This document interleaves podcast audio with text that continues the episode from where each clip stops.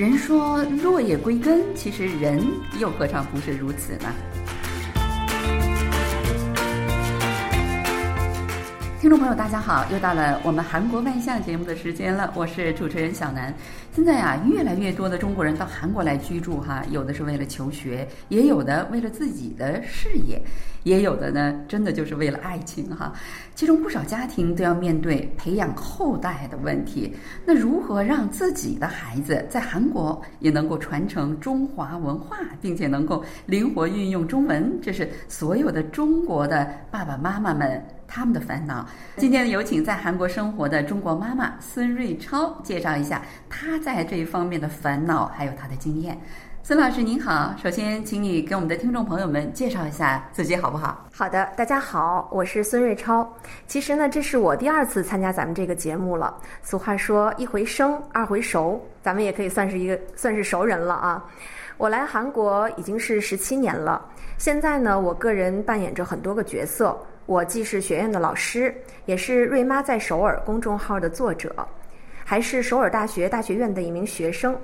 当然，我还有一个非常重要的角色，就是两个孩子的妈妈。天哪，你可真的是超人女超人哈！我觉得你说的这几个角色当中。每一个只要做一个就够，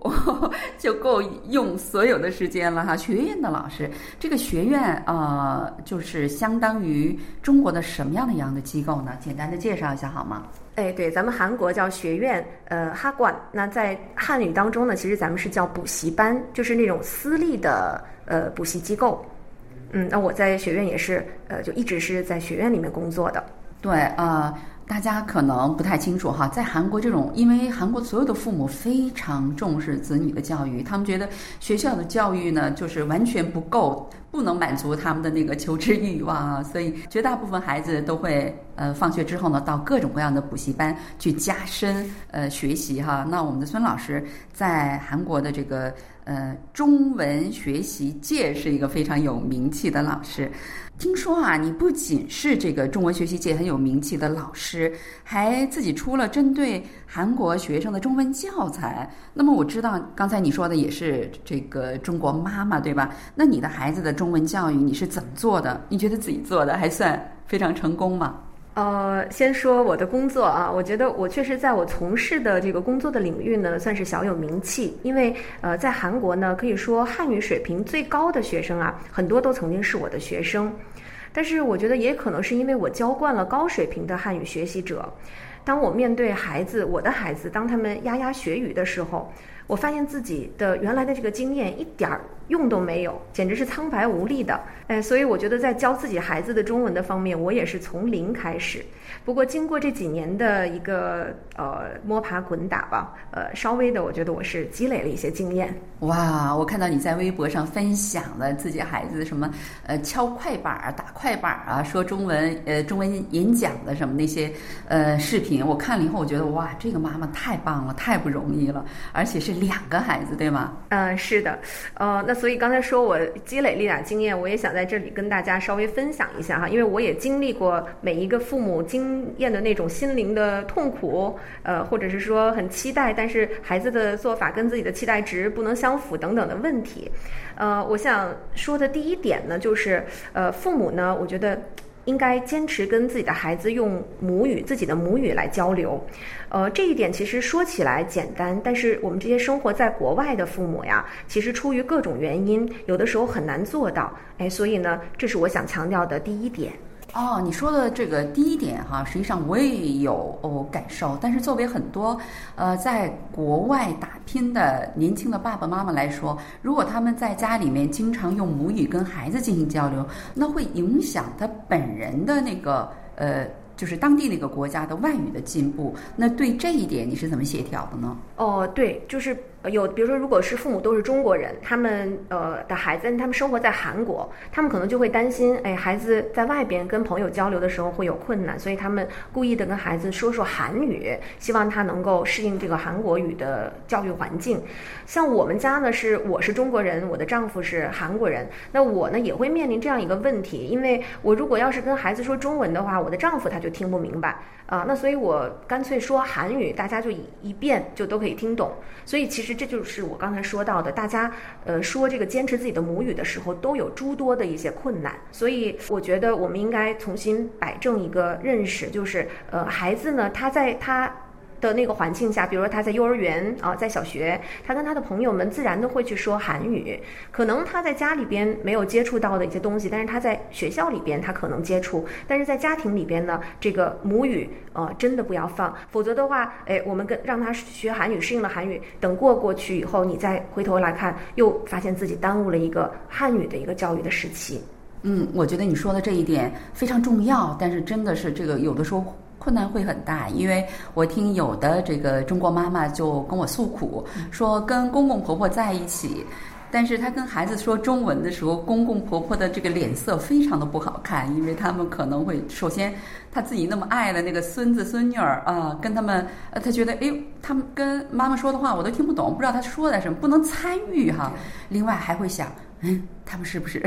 呃呃在说呃我们不太好的一些什么东西，会有很多误会哈？你有过这种情况吗？是的，有的。呃，所以其实我听说呢，在咱们韩国也是，之前多文化呢，呃，大家的。早期的一个观念就是说，哎，我们要坚持让他说韩语啊，韩国文化，让他融入到融入到这个环境。但是近些年呢，这整个的观念都风气都在变了，就是说，哎，我们有这么好的一个环境，是一个双语环境。那么在双语环境当中，让孩子多去接触两种语言。呃，如果说三种语言有点多的话，两种语言绝孩子是绝对可以适应得了的。其实语言学家们也已经验证过了，就是当孩子在小的时候，他的生活的环境就是。双语的时候呢，他通过这种碰撞，会让他的大脑的这种发育更加的成熟啊，他的这种思维更加活跃，并不是一个障碍，而是一个让他诶刺激他的一个啊这样这样的一个工具。不愧是赫赫有名的孙老师哈。呃，其实刚才我还想再说一点呢，就是说我们一个家庭一个父母，呃，就是自己的话，会觉得在对孩子的这个外语或者自己母语的教育、母语母母国文化的教育方面，会感觉到比较的难。但是呢，如果要是我们能够呃跟一些有相似背景的人聚在一起的话，这也是一个非常好的办法。另外，刚才您谈到的这个语言啊，学语言学文化，其实我觉得语言和文化呢，它本来就是相相辅相成的一对概念啊，是呃不可分割的。呃，语言呢，它既是文化的载体，也是文化的一部分。哎，所以其实我觉得，就说让孩子来学中国文化，其实就是在学习中国语言啊。那么可以有更生动。的更有趣的一种方式在学习中国语言，嗯，那还有呢？我觉得如果是在这个疫情之前呢，我肯定会推荐大家有时间的话多带孩子回国去亲眼去看、亲耳去听、亲身去感受中国的风土人情。但是现在的这个新冠疫情呢，改变了我们的生活，所以呢，我觉得现在呢，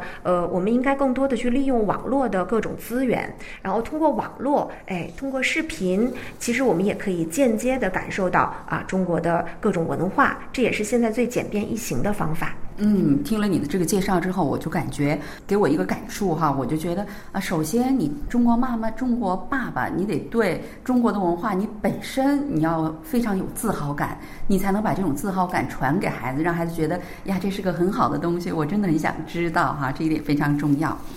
另外呀，很多中国妈妈们一开始，他们其实也挺努力的，想让孩子成为一个不仅呃这个在语言还有在文化上都是能够有双重能力的两国通，或者是国际型人才什么的。但是后来啊，就都坚持不下去，就因为各种原因让孩子比较抵触。首先，你就学就觉得孩子觉有时候他会觉得比较累。我的别的同学们他们不学，那我偏偏要学。那从你的微博上来看，哈，你的孩子们真的是学中文乐此不疲，你是怎么做到的呢？哎，其实您刚才说的这种情形，我也经历过。我们家的孩子刚开始，他也不是一个就是生下来就能特别积极热情的按照父母的那个意愿去做的哈。但是我个人呢，经历了孩子的这么一个变化时期以后，我回头再想，我觉得呃，其中第一个我想说的呢，就是我们应该对孩子有一份等待的那种心态，就是不要太着急啊，因为呃，现在这个时代吧，本来我们就是很着急，各做各种事情都很着急，再加上。互联网的一个促进，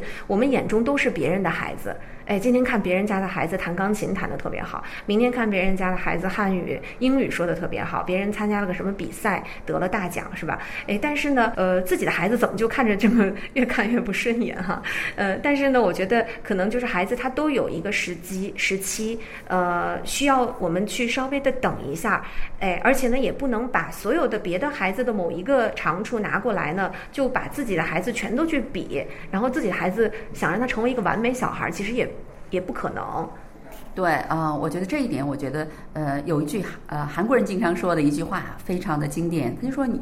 千万不要拿自己的弱点去跟别人的强点相比，这是最愚蠢的哈。哎，是呢，所以我们说那个以前我们说的短板理论是吧？短板不同理论现在都变成长板了，就是哎，我们应该去抓它那个优点和长处。嗯，除了这个之外呢，我还想就是有一个理论也是想跟大家说哈，叫做呃镜像神经元。其实这个镜像神经元在我们人呢，还有像这个猴子等等这种较高级的动物，呃，我们的脑大脑里边都有，甚至是小老鼠的脑子里也有哈。就是什么意思？就是说呃，不用你自己去做，但是你看。着别人，你的那个大脑中也会产生相应的反应，呃，所以呢，我觉得有的时候我希望孩子能这样，但是他还没有能够达到我的意愿的时候呢，那我就先给他看一些做的比较好的，或者我觉得很好的那个模范，给他看一看相关的视频呐，哎，或者是给他听听说说那些人的故事啊，那么这个东西也会潜移默化的慢慢在他大大脑里边形成影响，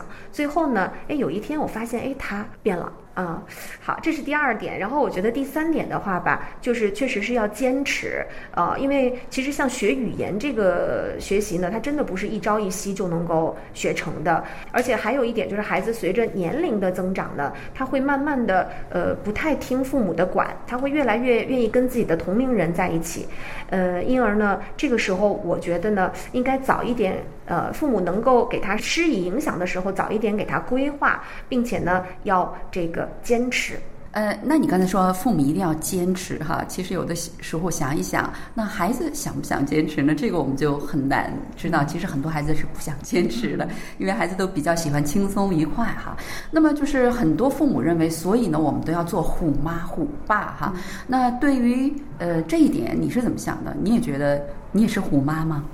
可能别人看我的时候会有人这么评价，呃，孩子也是，今天他早晨还是说，我说，哎，你那个今天干这个，几点干这个，几点干那个，几点干那个，我每天都会安排下来，因为我自己也很忙，所以我会把这个时间表给他们安排出来以后呢，有的时候姥姥姥爷要去执行，呃，但是呃，这个东西也是要，呃，就是你不能是，呃，就是像是我们去你。你不是在外面去拽这个孩子，而是让他形成一种内在的动力。呃，你能够在后面哎推他啊，然后呢，他就能够自己就是他愿意往前走，你就能推动他一下，而不是前面你生拉硬拽的。哎，所以说我觉得孩子最近吧，呃，刚才说的那种镜像神经元，孩子跟周围的这个朋友看到了一些人的模范，然后他也想要参与的那种内在动力特别重要啊。所以你看现在我们用网络的话呢，它比如有一些打卡机制。是那个，我觉得就非常的好。就是哎，我们这个小圈子的人，我们约定啊，每周要讲一个小故事，或者听了故事以后把这个故事复述出来，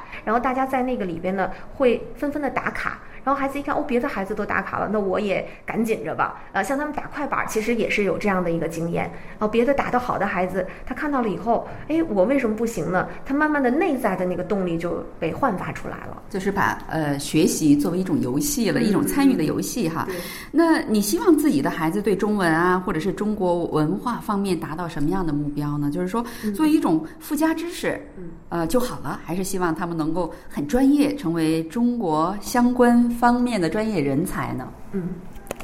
哦，可能是因为我职业的关系吧。我见过的这个孩子会说中文的孩子的背景非常的多，然后他们的发展的模式也各有不同。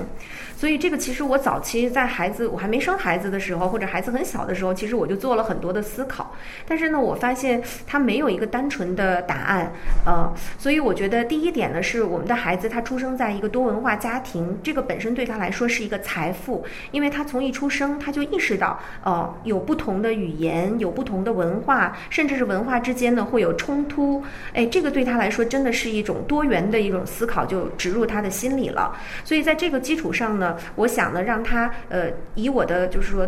可能的范围多给他输入中国的呃语言和文化。然后到了小学阶段呢，他当然也要开始一些拼音呐、汉字啊这种知识方面的学习。但是等到将来，他是把汉语当成是一个加分项目呢，还是说他成为一个跟中国有关的专业人才呢？这个我觉得这个要看他自己的选择，以及他能不能遇到什么机会。嗯，我觉得你说的是特别的实在哈。那韩国人一般出国了之后都会有自己的这样的一个圈子哈，就是他们会定期的聚会啊，分享感情，也分享一些生活信息等等。所以他们的这个孩子们，即便是在海外，呃，基本上不会韩语的这个孩子很少哈。那在韩国的一些中国的这个爸爸妈妈们，我觉得他们之间的沟通也应该非常重要吧？你们有没有固定的聚会呢？啊，对我们是有的，这个也是我们就是在一个不断的养育孩子的过程当中慢慢形成的哈。呃，我你像我个人的经历呢，就是在一七年的时候，那个时候两个孩子都还是幼儿园的小朋友，那时候呢，我们就组织了有三个家庭，这个三个家庭也是呃有像我们家是韩中家庭，还有一个家庭呢是两个父母都是中国人，还有一个家庭呢妈妈是中国人，爸爸是这个爱尔兰人，然后我们三个家庭就把这个孩子们，因为他们的年龄。相仿，把他们组织在一起，教他们汉语，呃，还有这个中国的文化常识，呃，然后到了一八年的时候呢，当时我就很有幸呢，加入了在韩中国教授协会他们组织的一个叫做“好学中文”的一个课堂，这里边呢又是哎中国的这个家长们，呃，把大家把自己的孩子凑在一起，然后大家一起给孩子上跟中文、中国文化有关的课程。而到了一九年呢，哎，我们又这个团体又扩大了，哎，就是组建了一个中中韩子女教育协会。那么，呃，这个协会呢，每到周末啊，也是来自首尔各个地方，甚至是来自大田啊很远的家庭的这个父母呢，把孩子带过来，然后大家一起来学习啊。那呃，你觉得如何让孩子们跟周围的韩国孩子们能很好的相处呢？我觉得这一点其实作为一个呃从中国移民过来的这个家庭也是非常重要的哈。嗯，你是怎么做的呢？我个人呢，觉得自己还是比较幸运的，因为我来到韩国学习了韩语，然后一直没有脱离韩国的社会，所以我对韩国社会啊、语言呢这些方面还是不抵触的。因而呢，在孩子们上幼儿园开始有自己的圈子以后呢，我跟这个韩国妈妈也会有不定期的一些交流，因为呃，孩子们要想让他们见面的话，跟妈妈们也要熟悉。呃，这一点上，所以我想，就是如果我们的呃在韩国的中国妈妈，如果要是你觉得，哎，我不太熟悉韩国社会的话呢，不要呃觉得就是说害怕，你应该要努力的去走出去，这样你跟韩国的妈妈接触了，孩子呢跟韩国的孩子们接触起来才会更加自然。除了这一点上呢，我觉得呃像我们这种中中韩的多文化家庭的话呀，千万不要把爸爸这一半儿给浪费了，呃，就是说要让爸爸调动起他的一个育儿积极性，因为他。本身是韩国人，他最熟悉的就是韩语和韩国文化，所以呢，哎，让爸爸多带娃的话，哎，他也可以更好的去，比我们要更好的去传播韩国文化。我觉得你用这个词儿非常的准确，而且非常的这个呃有时效性哈，真是不要把爸爸给浪费了，呃，让一定要调动起爸爸带娃的这个积极性哈。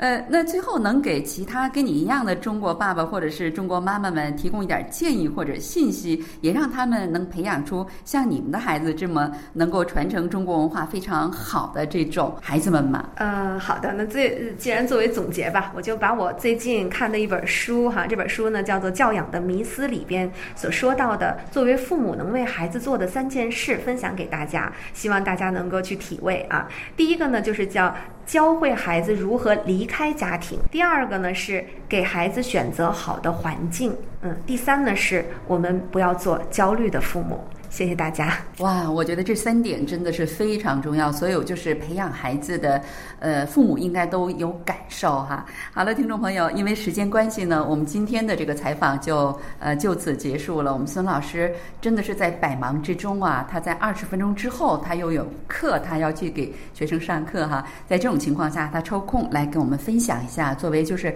移居海外或者是这种多文化家庭里，如何让自己的孩子能够传承这个。呃，妈妈或者是爸爸，这个国家的文化和语言的经验。好了，听众朋友，我们下周同一时间再会，爱你，给谁哟？谢谢大家，再见。